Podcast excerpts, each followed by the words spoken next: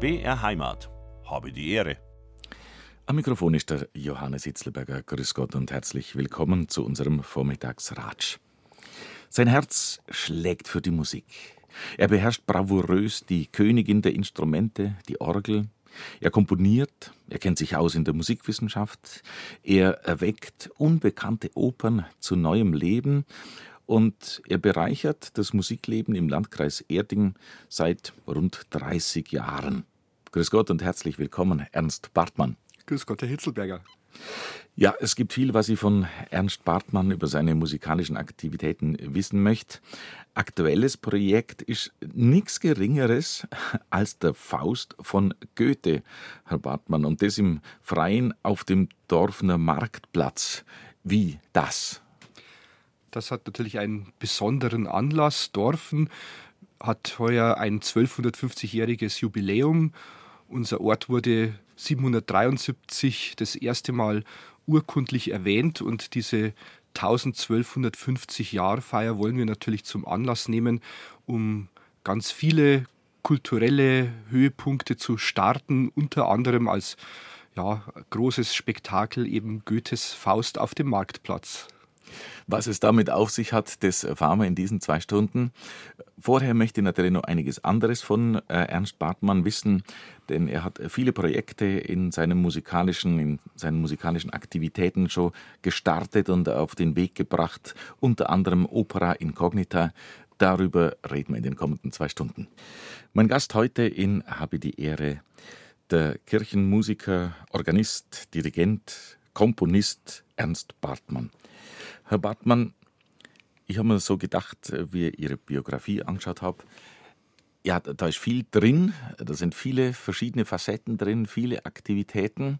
Was treibt einen jungen Ernst dazu, was bringt den dazu, dass er Kirchenmusiker werden will? Es gibt ja Gott sei Dank viele Leute oder etliche Leute, die ehrenamtlich an der Kirche Orgel spielen, aber dass man das jetzt gleich beruflich macht, wie kommt man auf diesen Weg? Was treibt einen dahin? Was bewegt einen dahin? Das kam eigentlich so zustande, dass mein erster Klavierlehrer der Kirchenmusiker von Dorfen war, der damalige Kirchenmusiker Benno Meindl, der bei uns am Ort ganze Generationen von Musikschülern geprägt hat und bei dem ich Klavierunterricht hatte. Und da war dann der Weg zur Orgel nicht mehr so weit. Nach ein paar Jahren Klavierunterricht hat er mich gefragt, ob ich denn Interesse hätte, Orgel zu lernen. Er würde manchmal einen Aushilfsorganisten brauchen für manche Gottesdienste. Und da ist er bei mir auf offene Ohren gestoßen und habe dann sofort auch meine Leidenschaft für dieses Instrument entdeckt und so kam dann der Weg hin zur Kirchenmusik. Ich als, also ich bin ja schon auch ein Laienmusikant, was mir an der Orgel äh, immer imponiert ist, dass man da ja mit Händen und Füßen werkeln muss. Richtig. Wie sehen Sie das? Das ist eine spezielle Qualität.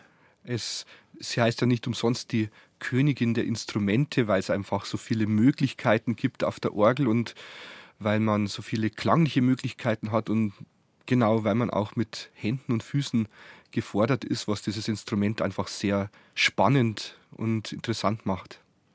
Wobei es, da, da kommt ja viel zusammen, Hand und Füße auf der einen Seite.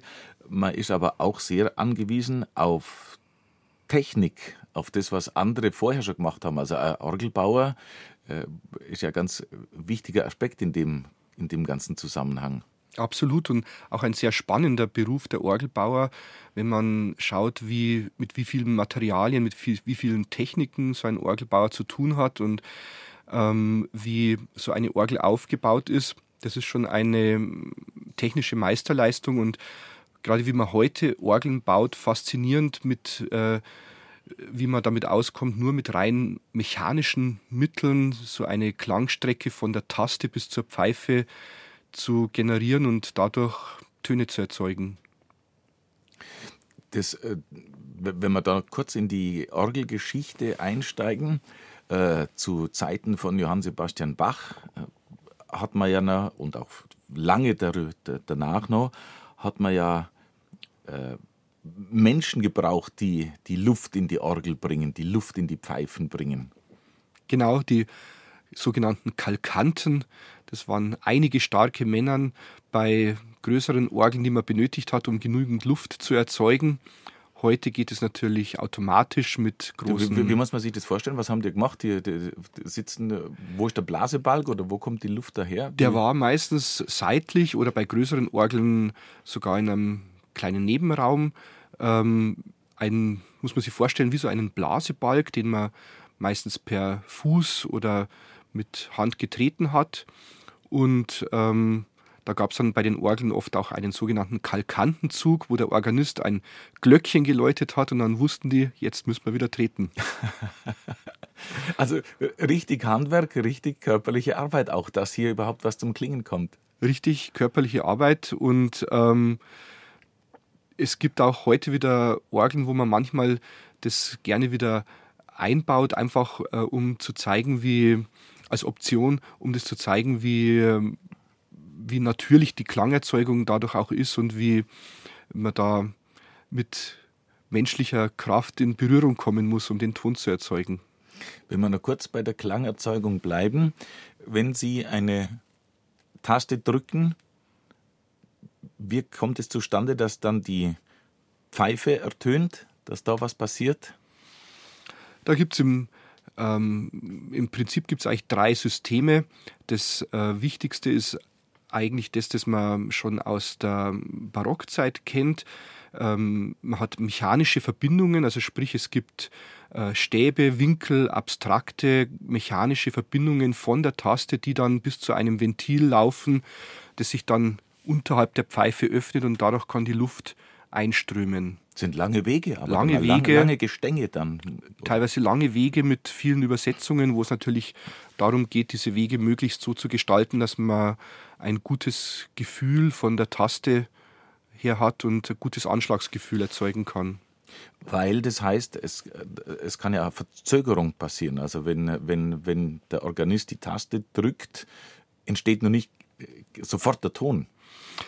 Ja, Verzögerungen hat man oft eher bei einem anderen System. Es gibt dann noch eines, das war mehr so zu Beginn des 20. Jahrhunderts üblich, das pneumatische System. Das muss man sich vorstellen, dass es da Bleirohre gab, bei denen über Druck dann der Ton geöffnet wurde. Und da kommt es schon zu teilweise erheblichen Verzögerungen, die man dann schon mit einrechnen muss beim Spielen. Und dann gibt es noch das elektrische System, wo man einfach mit Elektromagneten arbeitet hat natürlich den Vorteil, dass man unabhängiger ist vom Bauen, aber auch weniger Spielgefühl hat auf der Taste hin zur Pfeife. Sie sind Organist in äh, Maria Himmelfahrt in Dorfen. Was haben Sie da für eine Orgel? Ähm, wir haben hier eine Zeilhuber-Orgel, die der Orgelbauer Christoph Weber aus Landshut vor einigen Jahren äh, überholt und erweitert hat. Es war ein schönes Projekt. Es hat jetzt 40 Register, drei Manuale, schöne große Orgel in einer schönen Wallfahrtskirche mit einem Asamaltar. Also absolut einen Besuch wert bei uns in Dorfen und das ist ein ja, schönes Instrument. Aktuell haben wir sogar noch ein zweites Instrument in, in der Pipeline quasi. Wir haben eine äh, kleinere Kirche, die sogenannte Marktkirche St. Veit, die ist bei uns auf dem Marktplatz. Da gibt es so einen kreuzförmig angelegten Marktplatz und in der Mitte steht diese Kirche und die wurde jetzt vor kurzem neu renoviert und die hat noch keine Orgel drinnen. Und da sind wir gerade am Sammeln für ein spannendes Neubauprojekt, haben auch schon glücklicherweise so viel Spenden gesammelt, so viele Pfeifenpaten vergeben, dass wir jetzt dieses Projekt in Auftrag geben können. Und es wird eine italienische Renaissance-Orgel, die wir da bauen. Also ein relativ spezielles Instrument, das vor allen Dingen geeignet ist für süddeutsche und für italienische Orgelliteratur und ähm, einige spezielle Macharten hat und dadurch vielleicht auch einerseits interessiertes Fachpublikum nach Dorfen ziehen kann, aber auch so lebensfrohe und schöne Musik spielen kann, dass man sich an Marktsonntagen zum Beispiel auch an dieser Orgel erfreuen kann. Äh, erklären Sie mir doch, was charakterisiert süddeutsche oder italienische Orgelliteratur im Unterschied zu, ja, zu welcher anderen? Also, wenn man jetzt zum Beispiel in die Renaissance- und Barockzeit geht, dann ist es so, dass ähm, gerade die süddeutsche Literatur oft weniger Pedalspiel gehabt hat, dass man das zum Beispiel von der norddeutschen Literatur von Johann Sebastian Bach zum Beispiel kennt, von den großen Pedalsoli, die man da gehabt hat. Es war in Süddeutschland alles ein bisschen kleiner, ein bisschen kammermusikalischer und vielleicht auch noch ein bisschen verspielter. Da gab es auch gerne so äh, Zusätze wie zum Beispiel mal ein Glockenspiel, das wir auch einbauen wollen, ein Schalenglockenspiel, ein eine Art Trommelwirbel im Pedal, so um so Orchestereffekte zu erzeugen oder auch ein Vogelzwitschern, das es dann gibt. Also sehr frohe und lebenslustige Dinge, die die Musik sehr interessant machen. Mhm.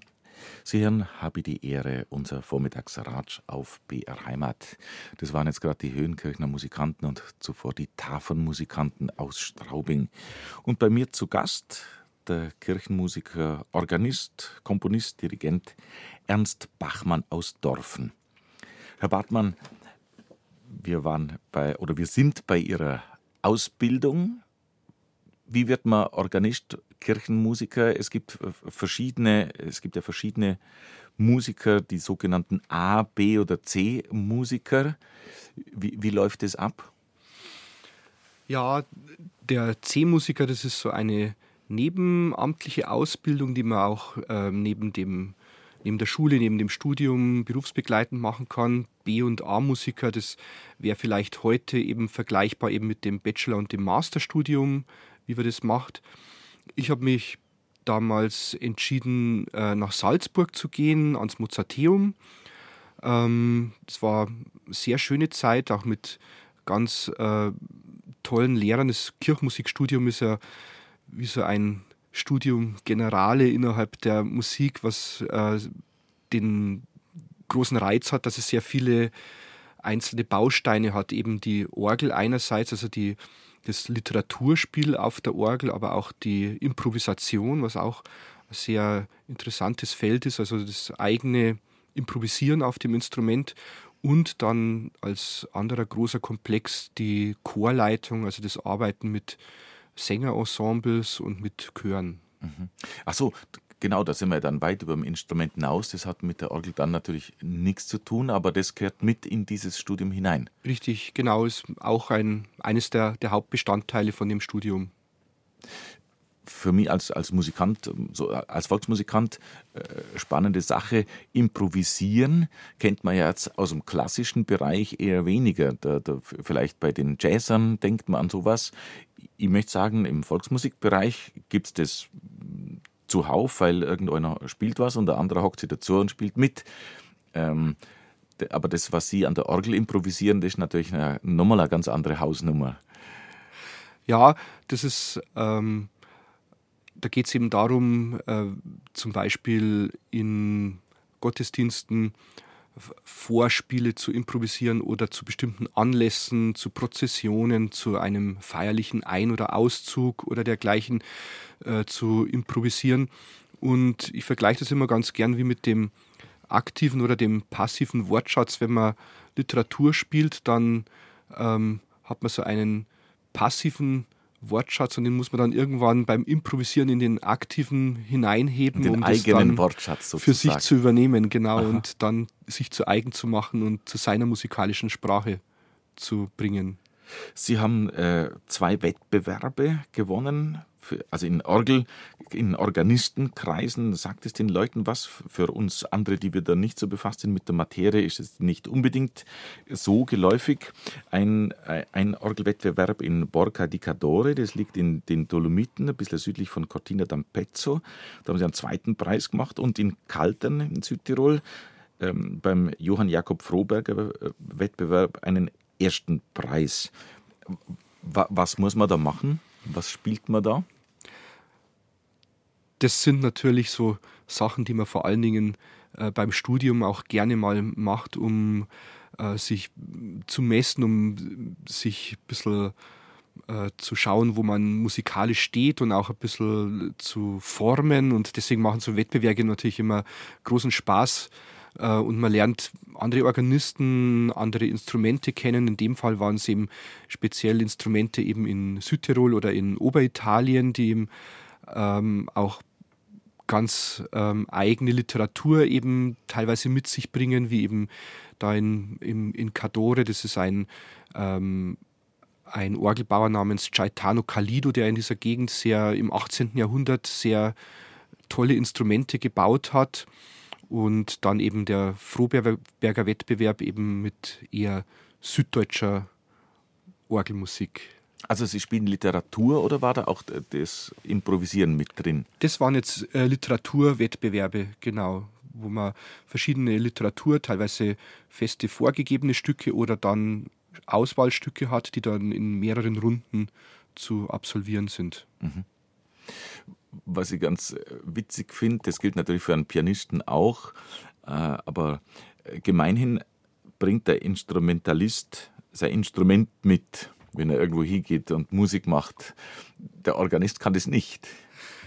Ja, das ist immer wieder interessant. Man ist äh, darauf angewiesen, dass man irgendwo äh, zu den Orgeln eben hinfährt oder hinpilgert manchmal und sich äh, mit den Instrumenten auseinandersetzt. Das ist schon eine äh, sehr bereichernde Sache, zumal ja jede Orgel ein Unikat ist und eigens für die jeweilige Kirche oder den jeweiligen Raum gebaut wird und jede Orgel auch ihre eigene Faszination dadurch haben kann. Mhm.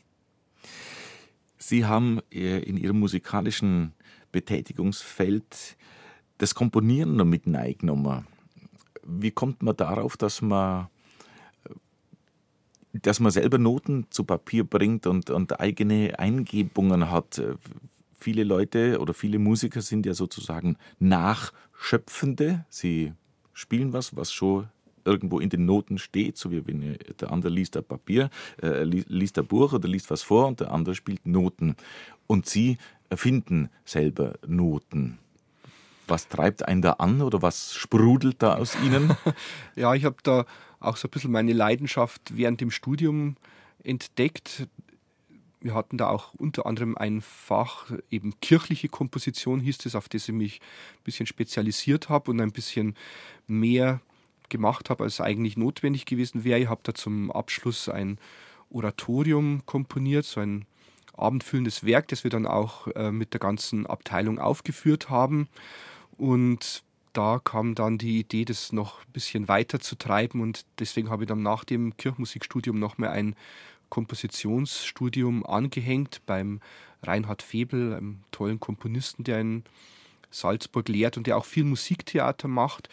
Und das ist ja auch so ein Bereich, der mich sehr interessiert, auch kompositorisch ähm, Musik für Theater oder für Bühnen zu schreiben. Wenn man das so hört, okay, man kann Komposition studieren. Natürlich ist, ist es irgendwo ein Handwerk, wo man gewisse Regeln lernt, aber der Laie oder ich denke so darüber nach, äh, komponieren, das ist, das ist irgendwie was Geniales. Da muss der, der, Genius oder die Muse oder irgendwas küsst dich und dann, dann kommt ein schöner Einfall raus. Oder ist das, ist zu rosarot gedacht? Ja, es ist vielleicht ein Mittelweg zwischen beidem. Man braucht natürlich schon immer wieder ähm, Einfälle, Inspirationen, die man sich von überall her holen kann und dann versucht man das Ganze zu verarbeiten und oft ist es dann so, dass so ein Stück so seine eigenen Gesetzmäßigkeiten entwickelt und man dann dem Stück zuschauen kann, wie es eigentlich so wächst und wie man dann seine eigenen Gesetze macht oder auch ganz bewusst bricht. Das Einhalten und das Brechen von Gesetzmäßigkeiten gehört ja beides zusammen beim Komponieren. Das gefällt mir. Einhalten und Brechen von Gesetzmäßigkeiten braucht es aber auch äh, einen gewissen Mut, weil wenn man zuerst sagt, so muss ich das machen und dann sagt man bewusst, na, gerade so mache ich es jetzt nicht. Ja, man steht ja auch, finde ich, immer, also wenn man es genau nimmt, in der Komposition immer in einer gewissen Tradition. Es gibt immer äh, Vorbilder, die irgendwas in einem bestimmten Genre, in einer Richtung gemacht haben. Und da steht man immer in diesem ähm, Zwiespalt, was äh, übernimmt man und was verändert man, was macht man neu, was äh, setzt man be bewusst äh, als äh, Gegenpol. Und diese Diskussionen, finde ich, sind das Interessante am Komponieren heutzutage. Wenn ich Ihr Schaffen anschaue, was Sie schon gemacht haben, Sie haben es gerade erwähnt, Oratorium, äh, Sie haben Soundinstallationen gemacht für Siemens, Sie haben ähm, Film- und Bühnenmusik schon gemacht. Und dann lese ich da sowas wie New Sound Cookbook. Was, was muss man sich denn da vorstellen? Ja, das ist ein sehr liebgewonnenes Projekt, das ich zusammen mit zwei Komponisten, von, Kollegen von mir gemacht habe, der äh, Manuel Dero und Josef Irgmeier, äh, zwei Komponisten, mit denen ich sehr viel und gerne zusammenarbeite, was ja in unseren Kreisen gar nicht so verbreitet ist, weil man als Komponist meistens immer so als Einzelkämpfer auftritt. Und wir haben äh, ein, zusammen ein Buch geschrieben mit 36 Stücken, jeder von uns zwölf Stücke, für den Musikunterricht, weil wir gedacht haben, es gibt vielleicht wenig Musik ähm, für mittleren Schwierigkeitsgrad aus unserer Zeit für die Musikschüler. Es gibt relativ viel Einstiegsliteratur, es gibt viel Spezialliteratur, die sehr schwer ist, aber eben in diesem mittleren Bereich gibt es nur einiges zu finden und da haben wir zwei- bis vierstimmige Stücke geschrieben für egal welche Besetzung, haben da dann Notenmaterial beigegeben, sodass das wirklich auch jedes Blasinstrument, jeder Streicher, jedes äh, Percussion-Instrument machen kann, sodass man zum Beispiel ein Duett entweder von einer Piccolo-Flöte und einer, äh, einem Kontrabass oder von zwei Saxophonen spielen kann. Aha. Haben es dann auch an Musikschulen teilweise äh, mit den Musikschülern als Workshops gemacht und es sind ganz äh, zauberhafte Ergebnisse rausgekommen und äh, unsere Intention war, äh, den äh, Musikschülern vor allen Dingen auch die Lust an der neuen Musik zu vermitteln und zu zeigen, dass auch neue Musik oft sehr humorvoll und sehr interessant sein kann und nicht nur intellektuell oder verkopft sein muss. Das durchzieht ja, wenn ich das äh, richtig einordne, in Ihrer Biografie und ihrem, in Ihrem ganzen Wirken, das durchzieht das ja alles, äh, wenn ich das so formulieren darf, dass Sie äh, sich auf die Fahne geschrieben haben, den Leuten, auch den Laien eben Lust zu machen an der Musik und auch keine Berührungsängste mit dieser sogenannten Hochkulturmusik oder klassischen Musik. Ja, ich finde das wichtig, dass man die äh, Musik als etwas erlebt, was zum Leben dazugehört, wo man sich immer dran bereichern kann und dass man auch ähm, gewisse Barrieren abbaut und ähm, Ressentiments vielleicht abbaut und wo man sich denkt, ja, das ist nichts für mich, das ist nicht äh, Musik, die ich mir zu eigen machen kann. Das ist ein spannender Prozess. Habe die Ehre, unser Vormittagsratsch auf BR Heimat. Heute mit Ernst Bartmann, Organist, Komponist und auch Opernkenner, Operndirigent. Ich habe es vorhin angesprochen. Ein Projekt, das sich durch seine ganze Laufbahn zieht oder seit vielen Jahren durch sein musikalisches Wirken und Schaffen zieht, ist Opera Incognita. Herr Bartmann, erklären Sie uns, was sich dahinter verbirgt. Inkognita, unbekannt. Machen Sie es uns bekannt. Das ist ein äh, Ensemble, das ich zusammen mit dem Andreas Wiedermann, unserem Regisseur, leite. Wir haben uns im Studium in Salzburg kennengelernt. Der Andreas Wiedermann hat äh, Regie studiert und ähm, kommt vom Theater und hatte damals einfach die Lust, mal Oper zu machen und habe mich dann gefragt, ob ich nicht Interesse hat, hätte, die Oper Armid von Gluck in München im, in der Reaktorhalle, die damals noch nicht äh, renoviert war, ähm, aufzuführen. Und da haben wir uns beide darauf eingelassen. Eigentlich also Reaktorhalle, für die, die es nicht, nicht kennen, nichts Schlimmes oder so. Das ist eine Räumlichkeit der Musikhochschule. Richtig, in der Luisenstraße, mhm. genau zur Musikhochschule gehöre ich. Und da haben wir diese Oper Armid von Christoph Willibald Gluck aufgeführt und festgestellt, dass das Arbeiten eigentlich so spannend ist und dass die, der Zuspruch so groß war, dass wir gesagt haben, da könnte man eigentlich was draus machen und mehr draus machen. Und so sind wir auf die Idee gekommen, diese Opera Incognita zu gründen, um eben einerseits inkognita, also unbekannte Opern zu spielen, Werke, die nicht so im Opernkanon vorkommen, aber auch äh, unbekannte Orte zu bearbeiten, mit der Oper an Spielstätten zu gehen, die man nicht so unbedingt mit der Oper verbindet und dadurch auch die Oper ein bisschen zu den Menschen zu tragen. Also wie wir es auch vorhin, wie Sie es vorhin schon angesprochen haben, Lust auf Musik und Berührungsängste nehmen oder abbauen. Absolut, die sind ja in der Oper heutzutage besonders groß und es gibt viele, die vielleicht nicht äh, auf die Idee kämen, jetzt in ein Opernhaus zu gehen und deswegen bringen wir eben die Oper auch in Räumlichkeiten wie zum Beispiel ein Schwimmbad. Wir waren schon einige Male im Müllerschen Volksbad. Unsere erste Inszenierung dort war der Idomeneo von Mozart vor einigen Jahren. Wir waren damals die Ersten, die eigentlich auf die Idee gekommen sind, im Müllerschen Volksbad äh, Oper zu spielen. Ja, muss man auch in der Tat erstmal drauf kommen. die sah dann auch so aus, dass die Sänger im Wasser waren, also wirklich im Schwimmbad. Das Publikum saß um den Pool. Wir sind dann in der Damenschwimmhalle. Das Müllersche Volksbad hat ja zwei Hallen. Und in der Herrenschwimmhalle nebenan war normaler Badebetrieb, was auch zur Folge hatte, dass bei den Proben des Öfteren einfach mal Menschen mit Handtuch und Badeschlapfen hereingeschaut haben, was da für Musik läuft. Und da sind oft ganz interessante Begegnungen zustande gekommen. Mhm weil Sie sagen, Sie haben mit Gluck angefangen, auch das äh, Armid, also man muss jetzt tatsächlich die, die klassische Musik ein bisschen erkennen, aber äh, von Gluck, so viele Opern sind heute nicht bei den meisten Menschen mit im Bewusstsein und Armid möchte jetzt ich sagen, schon gleich gar nicht. Richtig, das ähm, ist aber eine ganz tolle Oper und ähm, auch mit wunderbarer Musik und ähm, so sind wir dann auch auf diese Idee gekommen, öfters mal Opern zu spielen, die eben nicht in diesem doch recht ähm, ja, begrenzten Kanon äh, an Stücken sind, die man so auf dem Schirm hat. Wir haben dann zum Beispiel in unserem zweiten Jahr überlegt, was könnte man denn machen. Das war 2006, also das Mozart-Jahr, 250. Äh, Geburtstag von Mozart. Und da haben wir gedacht, wir spielen eben nicht Mozart, sondern machen seinen Kontrahenten Salieri, hm. haben damals die Oper Axur aufgeführt, die äh, zeitgleich mit dem Don Giovanni von Mozart auf die Bühne kam und quasi das Konkurrenzwerk war, das dem Don Giovanni den Rang abgelaufen hat. Und das fanden wir einen interessanten Beitrag zum Mozart-Jahr mhm. unsererseits. Mhm.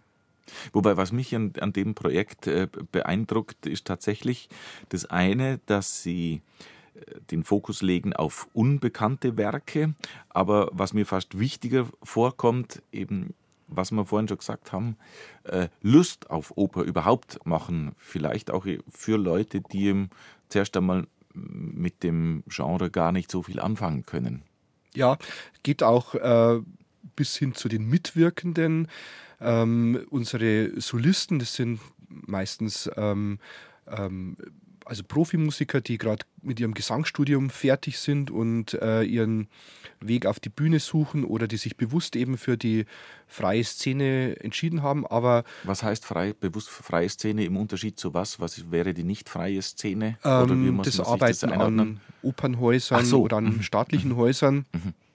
Ähm, und daneben haben wir auch einen Opernchor, der bestritten wird von Laien, also von Leuten, die gerne in Chören singen.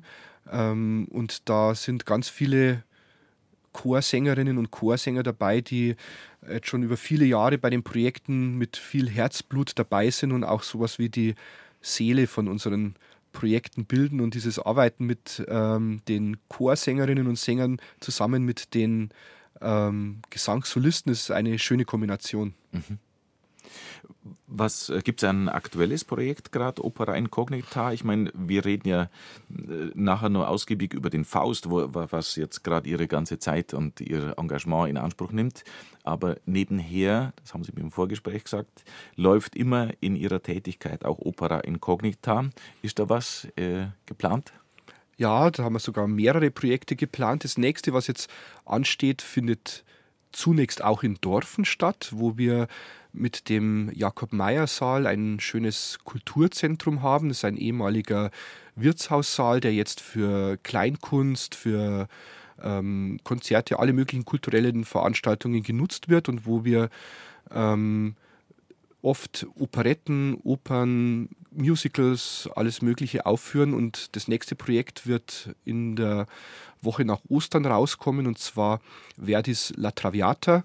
Muss ich natürlich jetzt fragen kann, eine der meistgespielten Opern überhaupt, was hat das mit Inkognita zu tun? Mhm. Äh, da war unsere Idee, diese Geschichte von ähm, ja, dieser gesellschaftlich nicht gewollten Beziehung zwischen Violetta und Alfredo, wie es in dieser Geschichte ist, übersetzt in unsere Zeit. Und wir haben die äh, Sopran-Hauptpartie, also die Violetta mit einem Countertenor besetzt, mit einem äh, israelischen Opernsänger aus Tel Aviv, der neben seiner Arbeit als Opernsänger auch als Drag Queen arbeitet und somit äh, mit uns zusammen ähm, die erste queere Traviata-Produktion mhm. machen wird. Wenn ich mir das so erlauben darf, man, man könnte sich ja dann vielleicht schon ein bisschen kritisch fragen, äh, braucht das so oder macht man da jetzt mit Fleiß und gerade äh, unbedingt was anders oder was, was bewegt Sie da dazu? Es ist immer der Drang, die Geschichten heutig zu erzählen, sodass wir es übersetzen in, in unsere Zeit und für uns was mitnehmen können. Im Prinzip geht es ja bei der Traviata quasi um die Toleranz äh, im gesellschaftlichen Zusammenleben.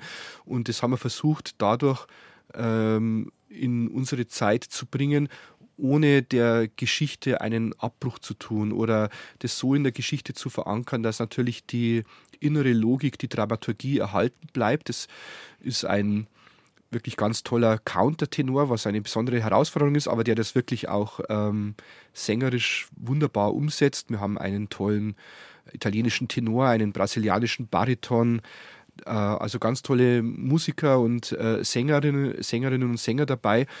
Und mit denen zusammen bringen wir das in eine Richtung, die vielleicht heute neu und ungewöhnlich ist und erzählen aber trotzdem diese alte Liebesgeschichte in unsere Zeit. Mhm.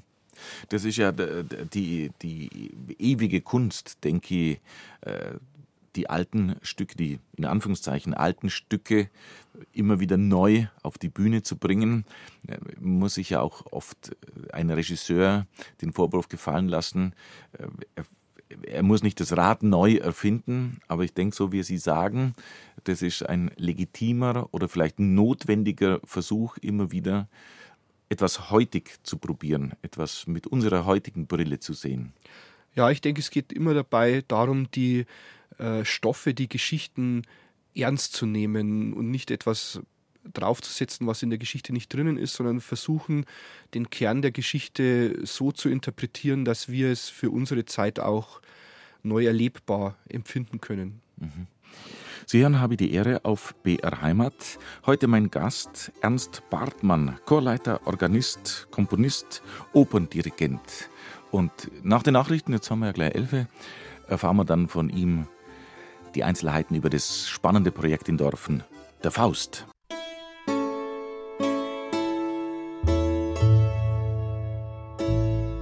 BR Heimat. Habe die Ehre. Am Mikrofon ist der Johannes Hitzelberger. Nochmal Grüß Gott und herzlich willkommen zum unserem Vormittagsratsch Runde 2. Wir haben es in der vergangenen Stunde schon mitgekriegt. Sein Herz schlägt für die Musik. Er beherrscht die Königin der Instrumente, die Orgel. Er komponiert, er kennt sich in Musikwissenschaft aus. Er versucht, verstaubte oder nicht bekannte Opern wieder zum Leben zu erwecken. Und ja, er bereichert das Musikleben im Landkreis Erding, genauer gesagt in der Stadt Dorfen seit rund 30 Jahren. Nochmal Grüß Gott und herzlich willkommen, Ernst Bartmann. Grüß Gott, Herr Hitzelberger. Ja, jetzt sind wir endlich dabei. Das aktuelle Projekt, wo Sie viel Energie und Zeit und Kraft einstecken, das ist zurzeit nichts Geringeres als von Goethe der Faust. Großes Ding. Ja, ist auch ein großes Jubiläum, das wir damit ansteuern.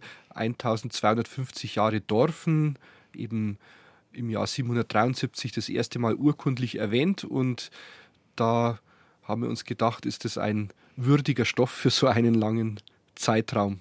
Ernst Bartmann bei mir im Studio. Herr Bartmann, Sie haben sich Großes vorgenommen. Die Vorbereitungen laufen schon auf Hochtouren. Der Faust von Goethe in Dorfen. Jetzt vielleicht der eine oder andere Hörer, Hörerin kennt Dorfen weniger vom Faust mit Dorfen im Zusammenhang, sondern mit so Schlagworten wie Dorfner Bierkrieg oder der ein oder andere vielleicht sogar der Ochsenkrieg, was, äh, was weiß Gott länger her ist. Damit verbindet man vielleicht als Nicht-Dorfner äh, den Ort oder die Stadt heute. Ja, richtig. Der Ochsenkrieg war natürlich was, was jetzt für uns thematisch jetzt nicht so viel Stoff für Freiluftspektakel hergegeben hat. Und äh, der Bierkrieg. Ist ja auch schon lange her. Also ist auch schon die, lange die ganze her. Geschichte 1400 irgendwas, Richtig, also wo, genau. es da um eine Fehde zwischen Grafen oder also, Ja. ja. Genau, und zum Bierkrieg äh, gab es ja schon mehrere Freiluftspiele in Dorfen, ganz tolle Aufführungen, wo auch viele Leute beteiligt waren und äh, großes Spektakel. Der Bierkrieg greift diese Begebenheit auf 1910, wenn ich es richtig, Richtig, beieinander habe. wo der Bierpreis erhöht wurde und Es in in- ganz Bayern rumort hat, aber in Dorfen ist es halt eskaliert ein bisschen. Dorfen ganz besonders. Da waren die Leute besonders aufsässig und haben gleich mehrere Wirtshäuser abgefackelt. Ja, unsere Idee, beziehungsweise ähm, bei uns ist es eigentlich so losgegangen, dass der, äh, der Kulturreferent von der Stadt, der Dr. Ludwig Rudolf, auf uns zugekommen ist, auf den Andreas Wiedermann und ich, weil wir ja schon häufig Musiktheaterprojekte eben in Dorfen gemacht haben. Achso, mit haben wir dem- vorhin besprochen mit Opera Incognita. Genau, in dem Jakob-Meyer-Saal. Und äh, mit dem zusammen haben wir dann einfach mal laut nachgedacht, ob wir nicht im Jubiläumsjahr ein großes Freiluftspektakel, ein Theaterstück machen könnten. Und wir haben dann überlegt, was, was könnte das sein? Irgendein Theaterstück, wo wir vor allen Dingen viele Menschen integrieren können, also wo viele Menschen mitmachen können als äh, Schauspieler, als Statisten, als Sänger. Und interessanterweise sind wir unter anderem dann sehr schnell beim Fauststoff gelandet, was dann glücklicherweise äh, auch allen gut gefallen hat, diese Idee. Wir haben dann ein Gespräch gehabt mit dem Bürgermeister und äh, seinem Team und die fanden die Idee auch ganz reizvoll, weil ja der Faust äh, so eine ja, Reise durch ganz, ganz viele verschiedene Zeiten und Begebenheiten ist. Da gibt es natürlich so interessante Sachen wie eine Wirtshausszene mit Auerbachs Keller. Es gibt die, den Blocksberg mit den Hexen. Es gibt äh, das klassische Griechenland im Faust 2. Also ganz viele Möglichkeiten, die man theatral nutzen kann. Und da haben wir uns gedacht, das ist vielleicht der richtige Stoff für so ein Spektakel. Jetzt muss ich aber fragen, ich meine, Sie sind Profi, Sie, Sie kennen sich aus von Berufswegen in der Musik. Äh, Ihr Kollege, der Andreas Wiedermann, ist auch Profi, äh, hat Regie, also ist ein Regieprofi. Nichtsdestoweniger meine Frage oder meine Bedenken, nicht, da- dass doch meine Bedenken einfach so, der Faust ist so ein, ein, ein großer Stoff, an dem haben sich äh, viele Regisseure auch schon, ich sage mal, abgearbeitet oder versucht. Äh, speziell der Faust II, der sich dann auch äh, einer Deutung mehr oder weniger, also einer klaren Deutung mehr oder weniger entzieht. Und dann kommt da der Bartmann und der Wiedermann daher und sagen, oh ja, mach mal. Ja, sein äh, Grundmaß an Verrücktheit gehört wahrscheinlich zu unserem Beruf dazu. äh, ja, der Faust 2 ist natürlich wirklich ein unspielbares Ding. Man muss dazu sagen, unser Hauptbeweggrund war natürlich, dass der Faust 1 einfach ein schlechtes Ende hat. Heinrich, mir graut vor dir und das Gretchen ähm, Ist tot und- ist tot. äh, Da, so möchte man eine laue Sommernacht nicht beenden.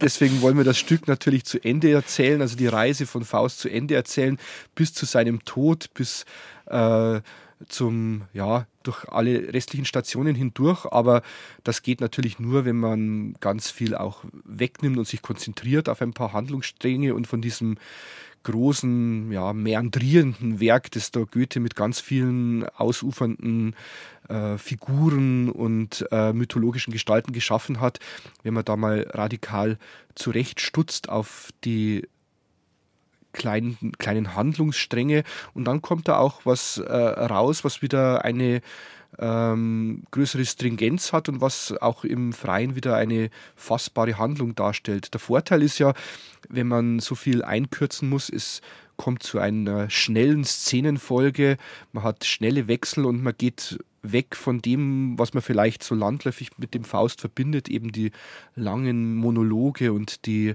äh, großen Dialoge zwischen den ähm, Faust und Mephisto, die wir einfach ähm, stärker eindampfen wollen, als es vielleicht sonst gemacht wird und vielleicht dadurch ein bisschen wieder zurückkommen, wo der Faust eigentlich herkommt, beziehungsweise wo ihn Goethe kennengelernt hat, nämlich als Jahrmarktsstück, als Budenzauber. Ähm, als Puppentheater. Das waren ja so die Vorbilder für den Fauststoff, wie ihn Goethe kennen gelernt hat. Stimmt, muss man sich ja vielleicht nochmal ein bisschen herholen, dass der Faust ja äh, Heinrich Faust von, weiß nicht, 1500 oder ab 1500, ja. den hat es ja gegeben. Äh, also, dass da der Stoff äh, sich langsam selbstständig gemacht hat ab der Zeit. Richtig, da gibt es ja einerseits diese äh, Faustsage, eben der, der Pakt mit dem Teufel, dieses ähm, ja, uralte Topos, das man ja schon aus der Bibel kennt, aus dem Buch Hiob. Äh, Gott und der Teufel wetten eben um diesen Menschen Faust. Das ist so der eine Strang. Der andere ist diese Gretchen-Geschichte, die Goethe, Goethe, ja wohl in seiner Eigenschaft als Jurist kennengelernt hat äh, und die er dann mit hineingewoben hat. Aber eben von der Herkunft ist der Faust eigentlich ja ein Volksstück. Und äh, dahin wollen wir ihn wieder zurückbringen und eben vor allem diese großen Volksszenen, wo viele Menschen beteiligt sind oder beteiligt sein können, indem wir da auch einen Schwerpunkt drauf legen wenn man die, die, die Inszenierungsgeschichte des Faust anschaut, es hat es ja auch nur ganz selten gegeben, dass, dass das Stück in seiner ganzen Länge aufgeführt wurde, weil das ist ja eigentlich fast nicht zu stemmen. Also es gibt, ich habe es jetzt nicht im Kopf, aber es, es sind seltene Beispiele, wo Faust 1 und 2 am Stück oder in, in der, ohne, ohne Striche aufgeführt worden sind. Ja, richtig. Da denkt man natürlich gleich an Peter Stein und seine äh, bekannte ungekürzte Faustinszenierung. Ähm, bei uns ist natürlich eben, wie schon gesagt, sehr stark gekürzt und ja, wir hoffen, dass da, dadurch auch der Faust ähm, wieder zum Spektakel wird, das man auch gerne im Freien anschaut und konsumieren kann. Sie hören habe die Ehre der Vormittagsratsch auf BR Heimat mit dem Chorleiter, Organisten, Komponisten, Dirigenten Ernst Bartmann aus Dorfen im Landkreis Erding. 1250 Jahre Dorfen, ein großes, stolzes Jubiläum. Zu diesem Jubiläum gibt es in Dorfen über das ganze Jahr verteilt äh, viele Veranstaltungen. Und ein großes Spektakel wird im Sommer stattfinden. Herr Bartmann, ab wann geht's denn los mit dem Faust auf dem Marktplatz Freiluftspektakel? Nach den Pfingstferien, in der Woche nach den Pfingstferien haben wir Premiere und dann spielen wir äh, drei, vier Wochen bis Mitte Juli. Wir haben es im Vorgespräch schon ein bisschen angedeutet. Sie müssen ja äh, ziemlich zusammenstreichen. Aber das ist nun mal das Wesen. Äh, damit muss ein Autor klarkommen. Jetzt meint der Goethe kann sich nicht mehr wehren. Bei vielen Komponisten ist es ähnlich, aus, äh, die schon lange gestorben sind. Sie können sich nicht wehren, wie man mit ihrer Musik umgeht. Aber das ist auch legitim, würde ich sagen. Man kann einen Bach so oder so oder so spielen oder man kann Mozart so oder so spielen. Das muss der Mozart aushalten, finde ich. Sage ich mal so. Was sagt da der Musiker, das der Profi? Das ist richtig. Und ich denke, ähm äh, der, der, der schaffende Künstler muss eigentlich froh sein, dass man mit ihm umgeht. Also in wie man umgeht, ist dann eigentlich fast zweitrangig. Hauptsache man geht damit um und man macht sich diese Stücke ähm, zu eigen. Das ist immer der, der wichtigere Prozess, finde ich, bei, bei diesen Sachen.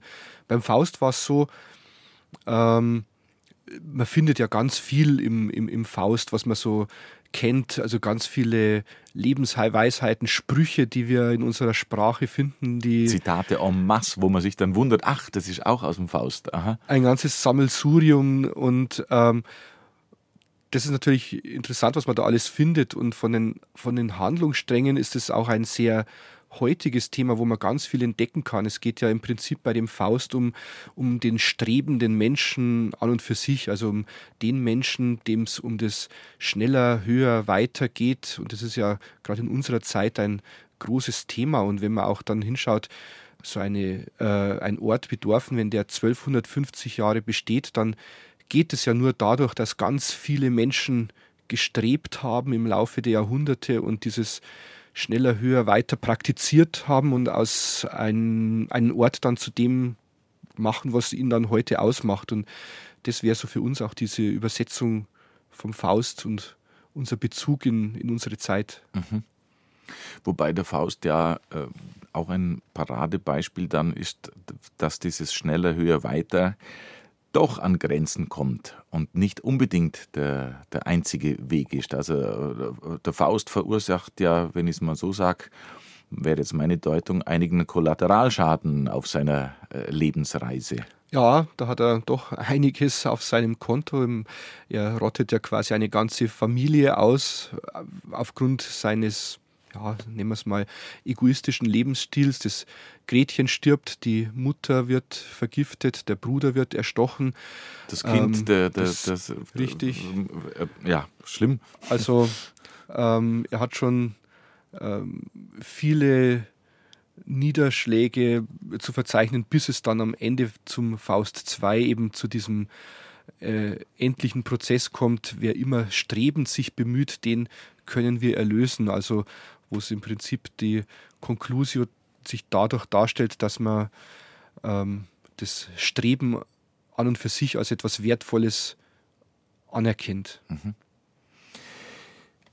Wenn ich das Wort jetzt aufgreife, es streben in dem Zusammenhang beim Faust in Dorfen der Andreas Wiedermann als Regisseur und der verantwortlich ist für die Musik ist der Ernst Bartmann, der sitzt bei mir im Studio die Musik ist teilweise schon fertig oder wie ist der Schaffensprozess? Wo steht ihr gerade? Die ist ähm, ja nur teilweise fertig. Es ist so, dass wir als einen musikalischen Block haben wir einen Chor. Wir haben alle äh, möglichen Chorsängerinnen und Sänger gefragt, die bei uns in der Gegend äh, gerne singen und in Chören engagiert sind und haben da einen großen Projektchor gegründet. Ähm, der einige Nummern singen wird. Es gibt ja viel musikalischen Stoff im, im Faust. Es gibt ähm, Trinklieder in Auerbachs Keller. Es gibt einen schönen äh, Volkschor im Osterspaziergang. Es gibt aber auch einen Chor der Hexen oder einen Chor der Insekten im zweiten Teil, einen Sirenenchor aus der klassischen Walpurgisnacht. Also ganz viel verschiedene Möglichkeiten, Musik zu schaffen. Und da habe ich schon einige Chöre jetzt geschrieben, die wir äh, zusammen ausprobiert haben mit dem Chor und wo wir recht viel Spaß schon zusammen gehabt haben bei den Proben. Und ansonsten gibt es natürlich viel äh, Musik zum äh, zwischen den Szenen, unterhalb der Szenen, also unter legte Theatermusik an das Scores, wie man heute vielleicht sagen würde.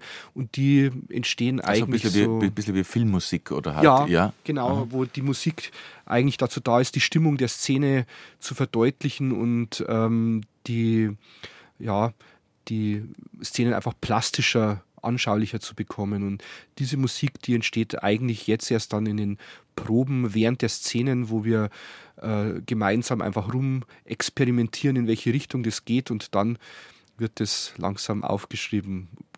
Und musiziert wird es dann von einigen Musikern aus der Region. Da haben wir eine Band zusammengestellt mit äh, acht, neun Musikern. Welche und Instrumentierung haben wir da dann? Da ist alles Mögliche dabei: Flöte, Geige, Trompete, Tuba, E-Gitarre, Keyboard, Schlagzeug, äh, E-Bass, Saxophon, also eine bunte Mischung und es soll auch musikalisch äh, in eine möglichst bunte Ecke gehen, also vom, Volksliedchor bis zu äh, Musical-Elementen und etwas rockigeren Nummern soll je nach Szene und nach Gehalt des einzelnen ähm, Textes was Unterschiedliches dabei sein. Mir kommt jetzt gerade in den Sinn, äh, es sind ja schon äh, Fauststellen vertont worden. Was mir persönlich sehr gut gefällt, ist zum Beispiel dieses äh, wunderschöne Lied Gretchen am Spinnrade, was, was der Schubert vertont hat. Nehmen Sie musikalische Anleihen von Kollegen oder wird es neu, original, nur Bartmann? Ja, es wird eigentlich alles, alles neu, eigentlich deswegen, ähm, weil wir sonst zu sehr in eine, ja, vielleicht ähm, klassische, vorgegebene Richtung gehen würden und wir das Stück doch eben, wenn man es in Richtung Budenzauber und Spektakel denkt, dann braucht man etwas andere Musik und die ein bisschen, rustik, ein bisschen rustikaler vielleicht oder handfester. Genau, genau. So auch darf. Musik, die äh, vor allen Dingen auch fürs Freie geeignet ist. Das Freiluftspiel hat ja doch nochmal seine eigenen Gesetzmäßigkeiten, wo unter Umständen gerade so kammermusikalische ähm, musikalische Texturen gar nicht so funktionieren würden. Mhm. Da braucht man dann doch mal den äh, so viel zitierten großen Pinsel. Die Stadt Dorfen feiert heuer ihr 1250-jähriges Bestehen. Und zur großen Feier gibt es äh, viele Veranstaltungen aus diesem Anlass, unter anderem eine komprimierte Fassung des Faust von Goethe. Regisseur ist der Andreas Wiedermann und für die Musik zeichnet verantwortlich der Ernst Bartmann. Ja, Goethes Faust mit humoresken Raffinessen äh, versehen. So haben sie es in der, in der Presseankündigung geschrieben, äh, was ich sehr witzig fand. Es steht da drin, ein Faust für jedermann. Hat man natürlich tatsächlich gleich den Salzburger Jedermann mit im Hinterkopf und die Anspielung ist bewusst so gemacht. Ja, ich erkläre das Ganze immer gern mit dem äh, Jedermann, weil ja eigentlich der Text von Hoffmannsthal per se auch nicht gerade ein Volkstext ist, sondern ein sehr moralinhaltiger Text, den man sich nur dadurch populär vorstellt, weil er eben im immer neuen und äh, spannenden Inszenierungen auf dem Salzburger Domplatz stattfindet. Und eben was der Jedermann für Salzburg ist, das könnte heuer auch der Faust für Dorfen sein. Wird vielleicht, oder ja, der Faust für Dorfen. Sie haben uns vorhin schon ein bisschen Einblick gegeben in die Entstehung. Wie viele Mitwirkende muss man sich denn da vorstellen? Was, was, wie viele Leute sind da zugange? Da sind sehr, sehr viele Leute zugange und das ist auch mit das Tollste an diesem Projekt, weil es wirklich ein Zusammenspiel von ganz, ganz vielen Kräften ist, ohne die das gar nicht möglich wäre. Da ist natürlich zunächst erst einmal äh, die Stadt Dorfen als eigentlicher Veranstalter, äh, die das Ganze ähm, organisiert, die das Ganze trägt und die das Ganze auch finanziert, was ich wirklich toll finde, weil ohne die Unterstützung und die Bereitschaft der Stadt wäre das gar nicht möglich. Und ich finde es das schön, dass sich die Stadt da so auf äh, die Kultur so einlässt. Das ist so die, die eine Säule des Ganzen. Das andere ist natürlich unser Produktionsteam. Also das ist einerseits natürlich der Andreas Wiedermann, der Regisseur, aber auch die, die Produktion organisieren. Es ist allen voran die Susanne Holzner, die da ganz viel Herzblut reinsteckt und viel Organisationsarbeit leisten muss, zusammen mit der äh, Annalena Heinisch und dem Pascal Wilfer, die da mit ganz viel Engagement dabei sind. Dann haben wir ähm, zum einen sechs Profi-Schauspieler, die wir gecastet haben und die die großen Rollen natürlich spielen werden, wie eben den Faust, des, der Mephisto, das Gretchen oder die Helena, der Kaiser am Hofe und so weiter. Das wird von professionellen Schauspielern gespielt. Daneben haben wir ähm, rund 40 Statisten, mhm. die dabei sind, äh, teilweise mit Texten, teilweise äh, ohne Texten und die da bei den äh, großen Szenen mitspielen. Wir haben die, ähm, den schon erwähnten Chor, den großen Chor, der dabei sein wird. Wir haben Tänzer, Tänzerinnen, also eine Gruppe von Leuten, die von unserer Choreografin, der Elisabeth Margraf, betreut wird und die einfach vor Ort in unterschiedlichsten Tanzgruppen und Formationen tätig sind und da äh, einen choreografischen Beitrag leisten. Äh, wir haben aber auch Helfer im Hintergrund, die äh, bei den Bühnenaufbauten dann mitwirken werden oder bei den Kostümen.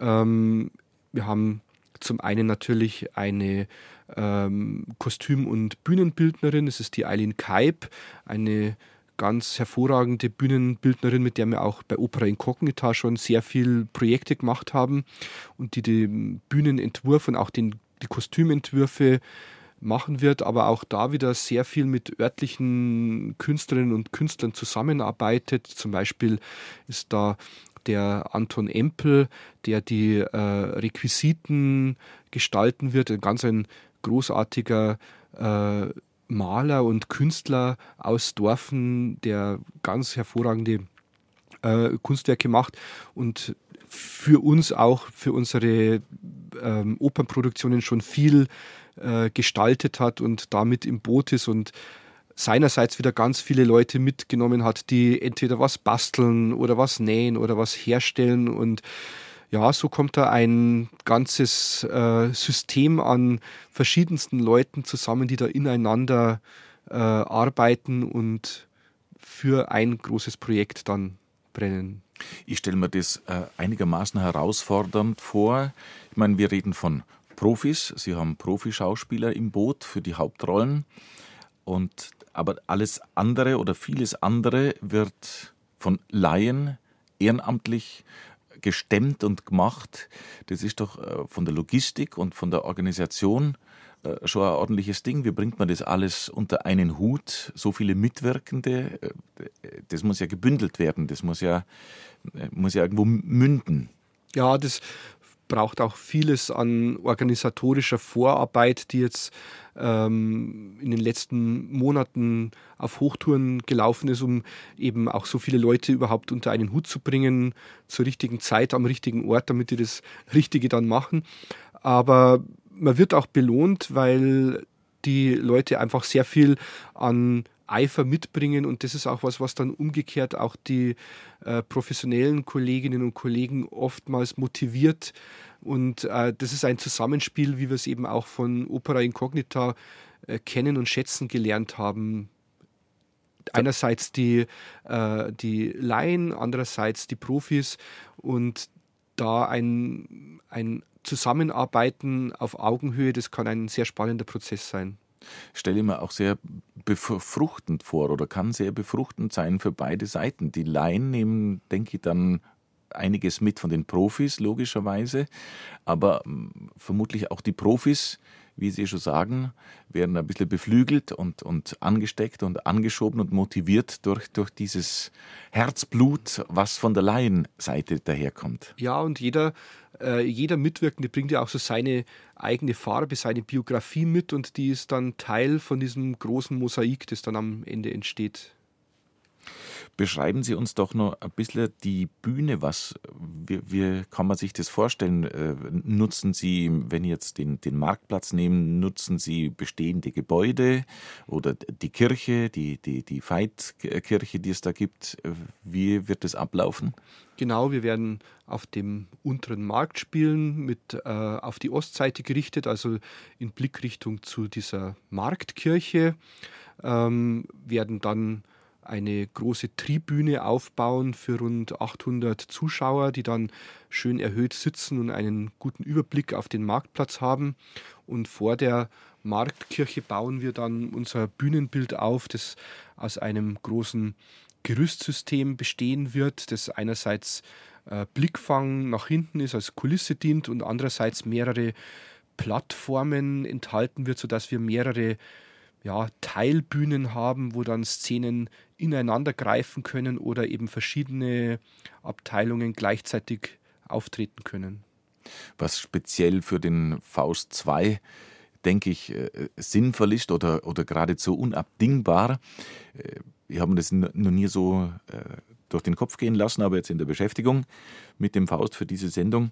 Äh, Faust 2, das ist ja eigentlich das, das wunderbarste äh, Fantasy-Spektakel mit, mit einer Reise durch Raum und Zeit. Also äh, könnte man, könnte man toll filmisch auch umsetzen.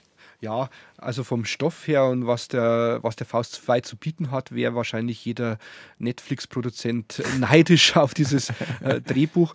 Und das ist ja das Tolle an diesem Faust 2, dass es so viele Bildwelten gibt, die man äh, erzählen kann äh, und auch so viele Handlungsstränge. Da gibt es den Homunculus, den künstlich geschaffenen Menschen, da gibt es die Reise nach Griechenland, da gibt es die Reise an den mittelalterlichen Kaiserhof. Das ist ganz viel äh, Stoff und ganz viel Möglichkeit geboten. Und trotzdem ist es ein ureigenster Theaterstoff, der sie wirklich mehr für die Bretter, die die Welt bedeuten, eignet als für die filmische Umsetzung. Und das wollen wir bei uns in Dorfen eben versuchen umzusetzen. Und natürlich, was tatsächlich bleibt zu dem äußeren Spektakel und der ganze äußere Rahmen, ist äh, die innere Reise des Faust. Das, das bleibt ja, ist ja auch das Wesenselement und tragende Element und tragische Element in diesem im Fauststoff, denke ich. Ja, wir erleben den ideal strebenden Menschen auf seiner Reise mit seinen ganz persönlichen äh, Erlebnissen und Niederschlägen. Und ich denke, da findet dann auch in, in jeder Begebenheit äh, jeder sich selber in der einen oder anderen Szene wieder und kann da seine Bezugpunkte finden. Groteske Szenen und Welttheater nach Dorfen geholt. Äh, wir sind gespannt, was sich da äh, ab Juni, ab Mitte Juni, nochmal, wann geht's los? Äh, am Freitag nach den Pfingstferien haben wir Premiere Mitte Juni. Einblicke in ein Musikantenleben haben wir heute gekriegt in unserem Ratschen habe ich die Ehre vom Komponisten, Organisten, Dirigenten Ernst Bartmann. Herr Bartmann, ein großes Vergelt's Gott, dass Sie von Dorfen nach München gekommen sind zum Ratschen. Gerne, habe mich sehr gefreut. Ja, Ihr Projekt Faust in Dorfen zur 1250-Jahrfeier oder anlässlich dieses Jubiläums Acht Aufführungen gibt es ab dem 16. Juni. Und äh, äh, Herr Bartmann, der Kartenverkauf ist in vollem Gange, oder? Geht schon los. Richtig, der läuft schon. Man kann sich auch gerne im Internet informieren. Unsere Adresse ist ganz einfach: faustindorfen.de, alles zusammengeschrieben. Da findet man alles Wichtige über den Ticketkauf. Und ja, wir hoffen natürlich, dass wir einerseits viele Dorfnerinnen und Dorfner, aber auch viele Besucherinnen und Besucher aus der näheren und weiteren Umgebung haben werden, weil wann hat man es schon, dass man einen solchen Stoff auf einem großen Marktplatz serviert bekommt mit über 100 Mitwirkenden. Das sollte man sich nicht entgehen lassen. der Faust in der ganz alten, ursprünglichen Tradition, wie wir es schon ein bisschen angesprochen haben, als Jahrmarktspektakel. Diese Reise durch die durch Raum und Zeit des Faust zu erleben ab Mitte Juni im Landkreis Erding. Also, Dankeschön, Herr Bartmann, dass Sie da waren. Gerne, vielen Dank.